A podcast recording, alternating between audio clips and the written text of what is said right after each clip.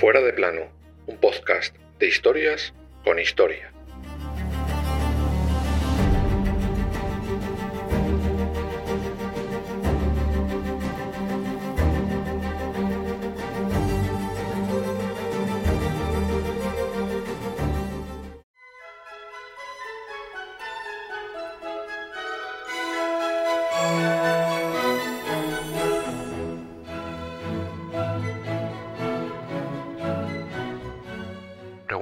Si lo que estás haciendo hoy te llevará a donde quieres llegar mañana.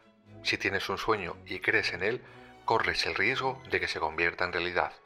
Si puedes soñarlo, puedes hacerlo. Recuerda que todo esto comenzó con un ratón. Y bueno, razón tenía el autor de estas frases. Todo su imperio comenzó con un ratón, aunque su vida arranca aquel 5 de diciembre de 1901.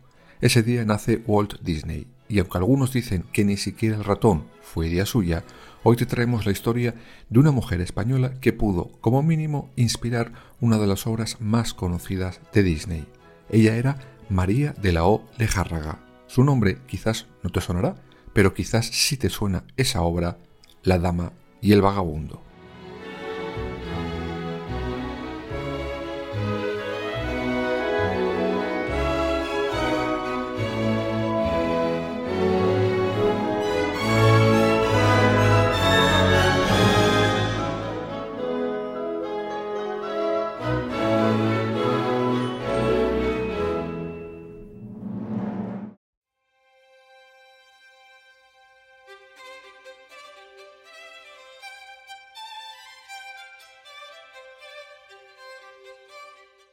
Walt Disney, nuestro protagonista colateral de esta semana, siempre tuvo claro que quería dibujar y que le gustaba.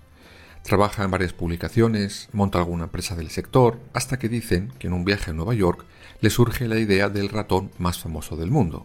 En un principio su nombre iba a ser Mortimer, aunque por sugerencia de su esposa acabaría llamándose Mickey. Aunque es cierto que su paternidad siempre ha estado cuestionada, pues algunos dicen que es obra de Ub Iwerks. En 1937 Disney produce su primer largometraje, Blancanieves.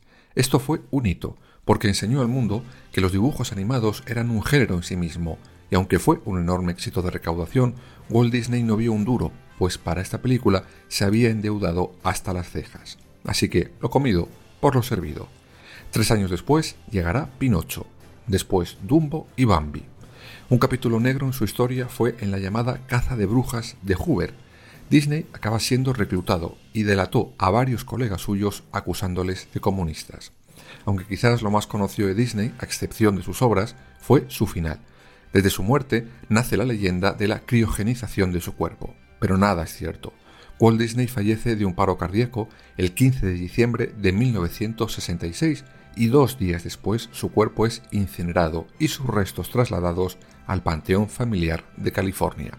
Hasta aquí la historia de Disney, porque lo que hoy nos interesa es la figura de la verdadera protagonista del capítulo, una española que hizo llegar un guion a la factoría y que vio como unos meses después esa historia casi íntegramente era llevada al cine.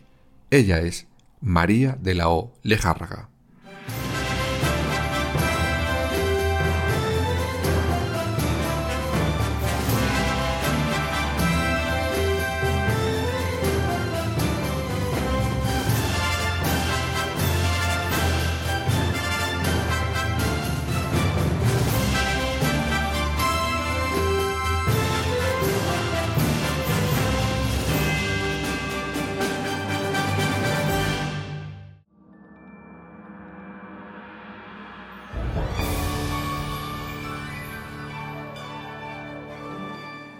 Nuestra protagonista nace en San Millán de la Cogolla en 1874. Fue feminista desde que tuvo uso de razón, aunque como veremos más adelante en su vida personal no lo llevó a cabo del todo.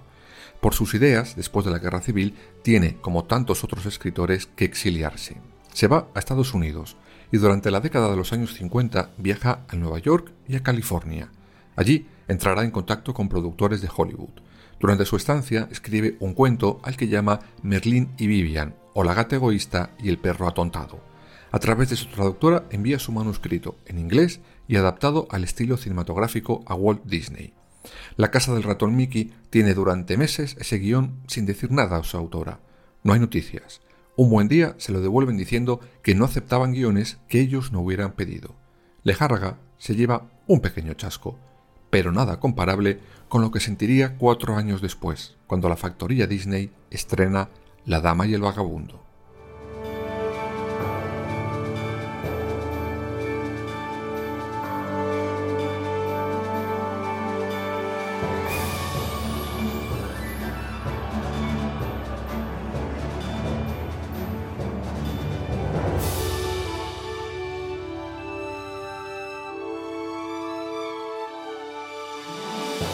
Según Lejárraga, en una charla con su traductora, la historia de Disney es exactamente la misma que la suya.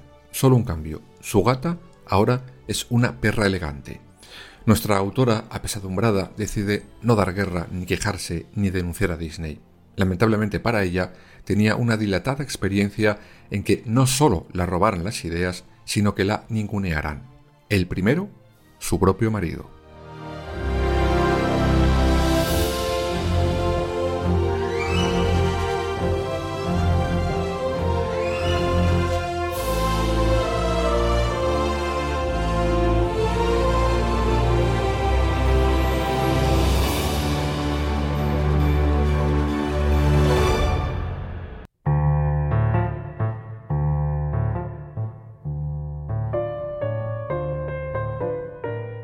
Dicen que María Lejárraga comenzó a escribir desde muy pequeña. Su primera obra se publica en 1899 y se la enseña a su familia, una familia acomodada y nada proclive a que una mujer escribiera. Cuando entrega esa obra, las valoraciones demoledoras de su familia dicen que la llevó a asegurar que jamás el mundo vería una obra suya con su propio nombre. Esto no era nuevo, ya que muchas mujeres antes y después han escrito con seudónimos. Un año después se casa con Gregorio Martínez Sierra, un editor y dramaturgo. María decide continuar escribiendo, aunque toma una drástica decisión. Lo haría con el nombre de su marido. Y oye, dicho y hecho.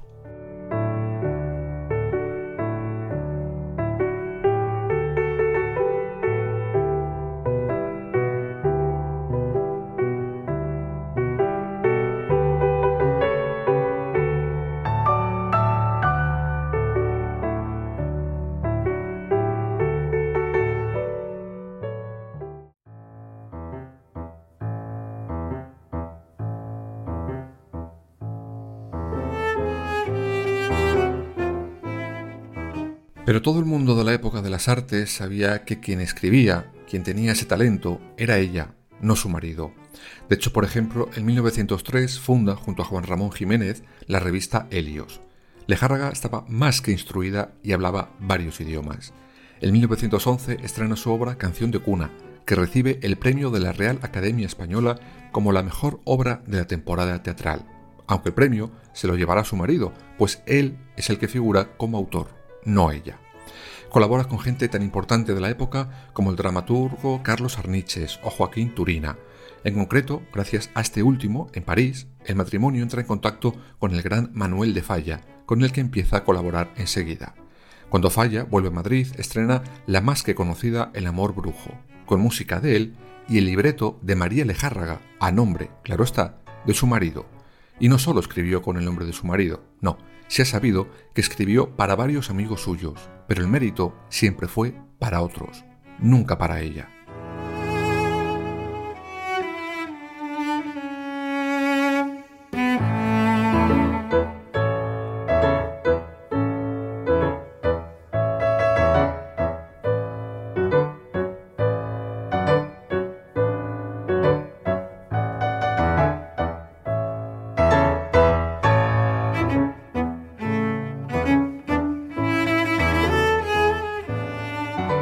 Prueba de todo ello, por ejemplo, es que en muchas ocasiones los ensayos de esas obras que se supone escribía su marido se paraban hasta que María acababa de escribir el siguiente acto.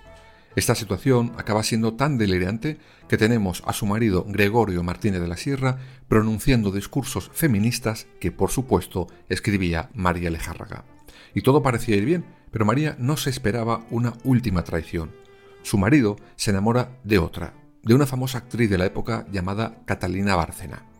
Gregorio abandona a María y se va con su amante, y a pesar del dolor de la traición, Lejárraga continuará escribiendo las obras de su exmarido, que seguirá firmando como suyas. Vamos, además de mm, pones la cama. Aunque el gran, gran desengaño de María llegará años después con la muerte de su marido.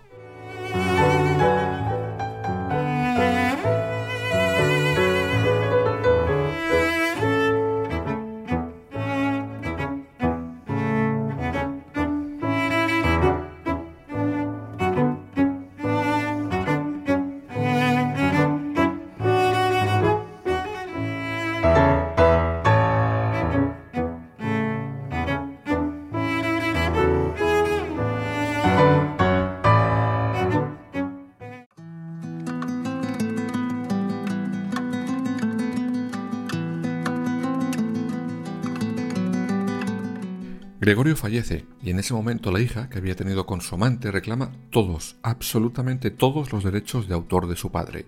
Y es que Gregorio no dejó por escrito en su testamento que sus obras no eran suyas, sino de su mujer, por lo que los derechos de esas supuestas obras suyas no debían de ser para él, sino para su exmujer, María Lejárraga. María, que ya se encontraba malviviendo en el exilio cuando en 1947 Gregorio fallece y no tiene absolutamente nada.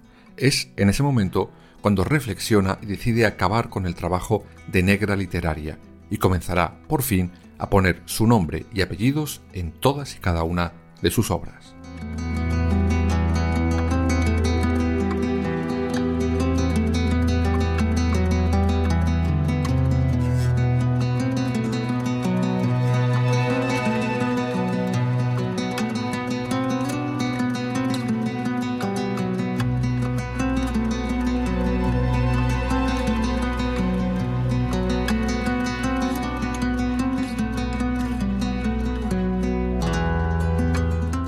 Bueno, sus apellidos no, porque firmará con los apellidos de su marido, María Martínez Sierra. Esta mujer no aprendió. En esos años publica Gregorio yo, la que sería su biografía y donde por primera vez deja negro sobre blanco lo que hizo durante los años en los que estuvo casada con su marido. Aunque bien es cierto que lo hizo de una forma tibia, no entró demasiado en detalles y quitó hierro al asunto, aunque al menos dejó claro que para todo el que la quisiera oír que la que había escrito esos libros, esas obras de teatro, quien había colaborado con Falla, quien debía de tener todos esos premios, era ella, no su marido.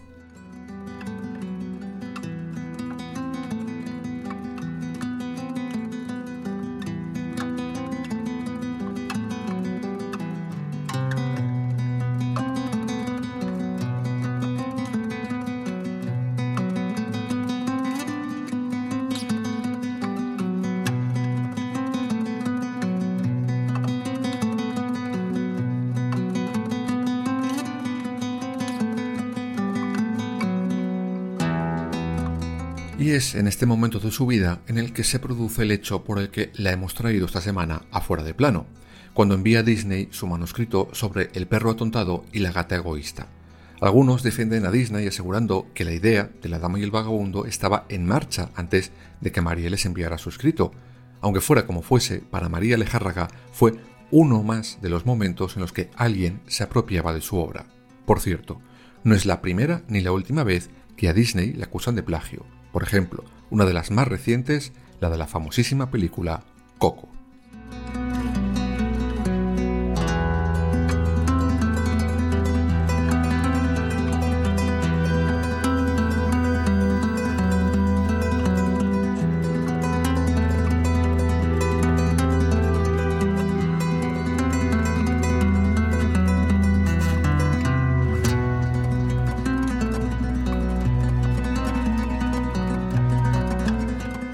Finalmente, María decide, después de aquel varapalo, irse a México, donde sigue trabajando en obras suyas y colaborando con otros autores, aunque ya nadie más la robaría ni una sola letra suya. Por cuestiones de salud, acaba marchándose a Buenos Aires, donde con 99 años fallece el 28 de junio de 1974.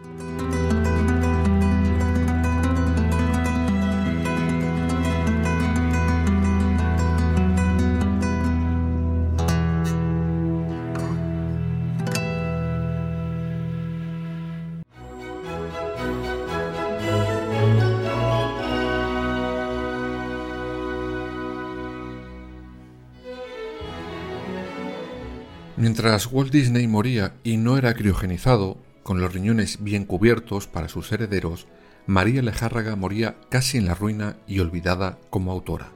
Su nombre, por desgracia, pasó a engordar la lista de mujeres injustamente olvidadas de la historia de la literatura española. Una lista, por desgracia, demasiado larga.